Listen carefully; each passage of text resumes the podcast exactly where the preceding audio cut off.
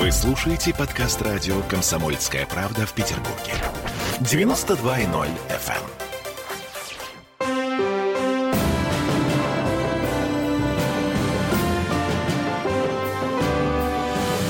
Нулевое чтение.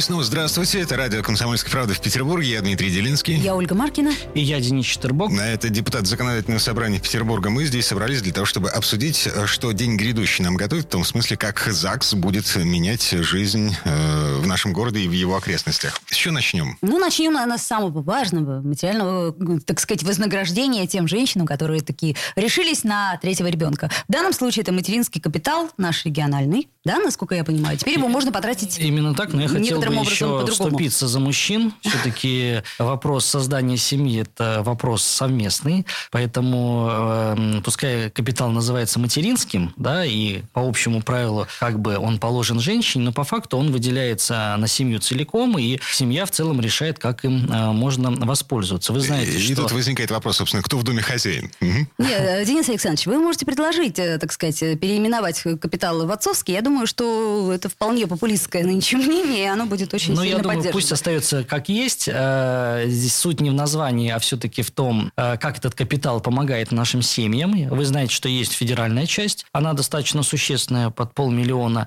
И э, наша региональная составляющая, которая дается за рождение третьего ребенка. Поначалу она составляла 100 тысяч рублей, но с учетом индексации эта сумма сейчас ну, гораздо существенно больше. И э, нашим законом установлены случаи, на которые можно направить, использовать вот этот материнский капитал. Мы получаем обращение, особенно в пандемию это обострилось, обращение от семей, которые хотели бы использовать этот э, капитал на реконструкцию садового дома. То есть э, у семей есть какие-то небольшие наделы, земельные участки, на них стоят расположены уже пришедшие в негодность садовые дома. Так вот, э, наш законопроект, который будет обсуждаться завтра, направлен на то, чтобы деньги регионального материнского капитала могли быть использованы как раз-таки на оплату услуг по реконструкции такого садового дома. А, естественно, все это с помощью официальных эм, строителей, официальных ремонтников. То есть э, Дядя по... Вася не, не, не По заключенному договору, конечно. Угу. Потому с что... чеками, со всеми документами. Да, есть э, целый э, перечень документов, которые необходимо представить э, в соответствующие органы для того, чтобы получить э, вот этот капитал на конкретные цели. И поэтому, конечно, попросить своего соседа что-то сделать, а потом по факту ничего не сделает. И были случаи, когда этот капитал направлялся по факту не на те цели, которые были заявлены, то есть попросту обналичивался. Сейчас это уже невозможно практически, исходя из тех э, требований, которые предъявляются к тому, чтобы получить вот эту компенсацию, а именно комплект документов. Конечно, должен быть официальный договор, акты принятых работ, и комиссия может выехать в том числе и проверить результаты этих работ. К весне, к началу дачного сезона вы успеете справиться с этим Однозначно, мы получили все необходимые согласования,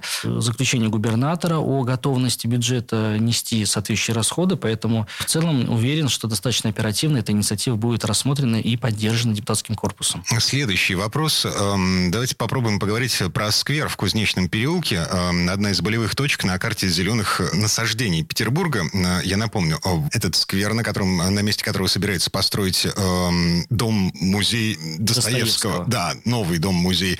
В общем, это одна из болевых точек. Э, и ЗАГС, насколько я понимаю, собирается э, снять статус зелен... зон зеленых Не совсем так. Дело в том, что вопросы по музею Достоевскому ведутся уже не один год. И сначала подыскалась концепция, потом была утверждена эта концепция строительства музея. Но музей необходим, поскольку ну, существующие масштабы не позволяют э, должным образом проводить экскурсии и принимать посетителей. Но э, есть и вторая точка зрения, которая говорит о том, что не нужен городу такой музей. Пускай там остается вот этот сквер. Неблагоустроенный, но пускай в этом виде он и остается. Поэтому была проведена инвентаризация. Э, этот сквер содержит в себе четыре контура, то есть четыре части. То есть вся зеленая зона состоит из четырех частей. Так вот, эм, на прошлой неделе состоялось заседание комиссии по городскому хозяйству, которая выдвинула поправку с тем, чтобы не все четыре исключить контур, а два исключить для того, чтобы можно было реализовать проект по строительству музея Достоевского. То есть получается, что вы пошли на компромисс на некий, Своего да? рода компромисс, э, но по факту, конечно, существенную часть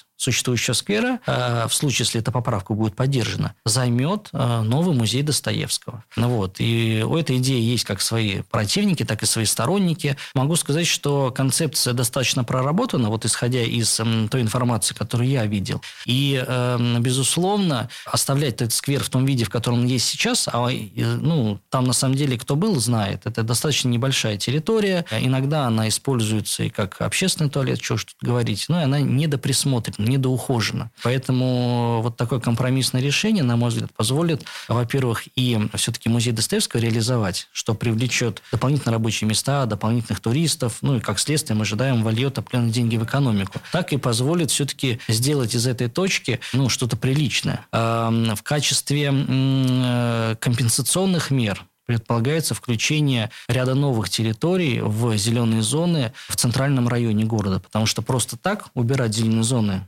нельзя, необходимо чем-то компенсировать. Так вот, компенсационное озеленение тоже предусмотрено. В этом. А новые деревья будут высажены или эм, это просто уже существующие Уже зеленые? существующие территории, которые не имеют охранного статуса, ага. получат этот охранный статус, и дальше э, силами комитета по благоустройству или муниципальными э, властями там уже можно будет высадить и, э, значит, кусты, и деревья. Все решается индивидуально, применительно к каждой конкретной территории. Ладно, движемся дальше. Следующий вопрос повестки дня. Доступность такси для инвалидов. Петербурге, а имеется в виду не социальные такси, которые существуют в нашем городе, а вот эти все агрегаторы, все таксопарки, все-все-все, э, теперь к ним будут предъявляться новые требования. Именно к тем, да, кто работает по, э, как такси. И э, в целом законодательство в разных сферах, не только в такси, но и в целом в градостроительной деятельности, в благоустройстве, идет по пути именно создания доступной среды, безбарьерной. И э, настал черед заняться и установить особые стандарты, в том числе и для тех, кто занимается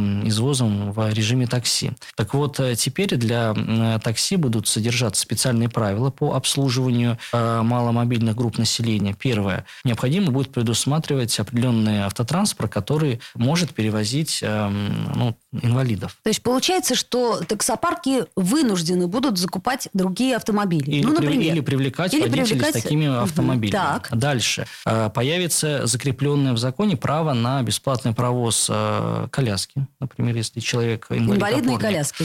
Потому что есть случаи, когда таксисты отказывали в этом. Ну, то есть мотивируя... получается, что не на ровном месте это все Конечно, началось. Это то есть будет... это жалобы. Есть жалобы, есть практика, к сожалению. Не скажу, что она многочисленная, но мы все-таки, опять же, повторюсь, движемся в целом в нашем законотворчестве по пути создания безбарьерной среды. Вот такси тоже должна иметь в себе определенные гарантии безбарьерной среды. Помимо этого, в качестве э, гарантии также будет прописано право на провоз собаки-поводыря или собаки-помощника. Это тоже немаловажно, с учетом, кстати говоря, нашей инициативы недавней на федеральном уровне, когда мы предложили выделить не только собак-поводырей, но и собак-помощников. Сейчас э, это... Как, не... кстати, эта инициатива? На она, получила, она... она получила поддержку Совета законодателей. Да. В ближайшее время, как мы ожидаем, будет рассмотрен на пленарном заседании Государственной Думы. Думы. А с учетом того, что э, руководитель э, этого проекта, Максим Сорокин такой, который в нашем городе инициировал вообще создание таких центров по подготовке собак-помощников, выиграл президентский грант, я достаточно оптимистично смотрю на реализацию этого проекта. Хорошо. В какого... Возвращаясь, да, к, нашим, возвращаясь к нашим такси, мы в первом чтении будем завтра рассматривать данную инициативу, и э, после принятия в окончательном чтении, это несколько месяцев, она должна заработать уже в нашем городе. Вот смотрите, у нас, например, когда ты вызываешь через агрегатор такси, если тебе нужно детское кресло, то это стоит других денег. Это я знаю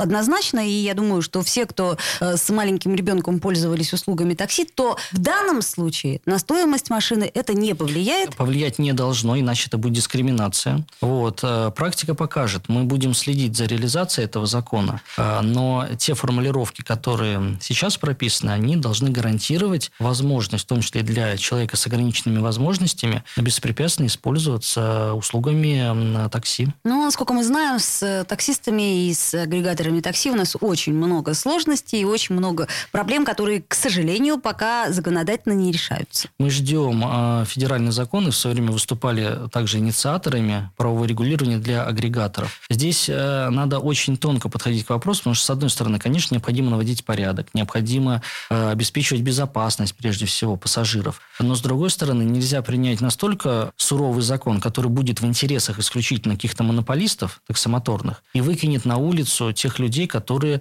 ну, вынужденно, но все-таки подрабатывают таксистами, э, наверное, не от хорошей жизни. Ну, тут надо сказать, что, я думаю, процент все-таки он не настолько велик, ну, я имею в виду процент нуждающихся в таких услугах, и, может быть, как-то это возможно будет... Это, эта инфраструктура должна начать развиваться. Хорошо. Вот этот законопроект – это толчок для развития эм, такой инфраструктуры. Доступной среды?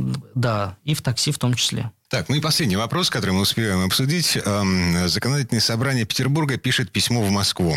Письмо Мишустину, письмо по поводу строительного мусора.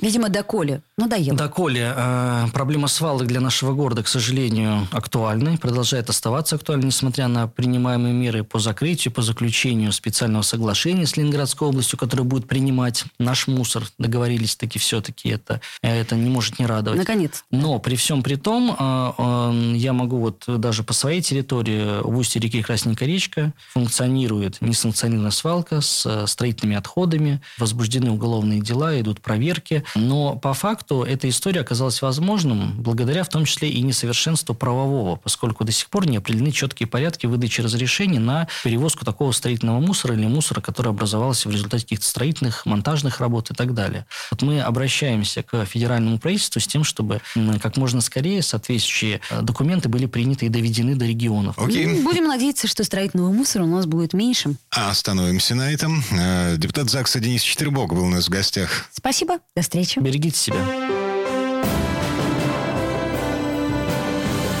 Нулевое чтение.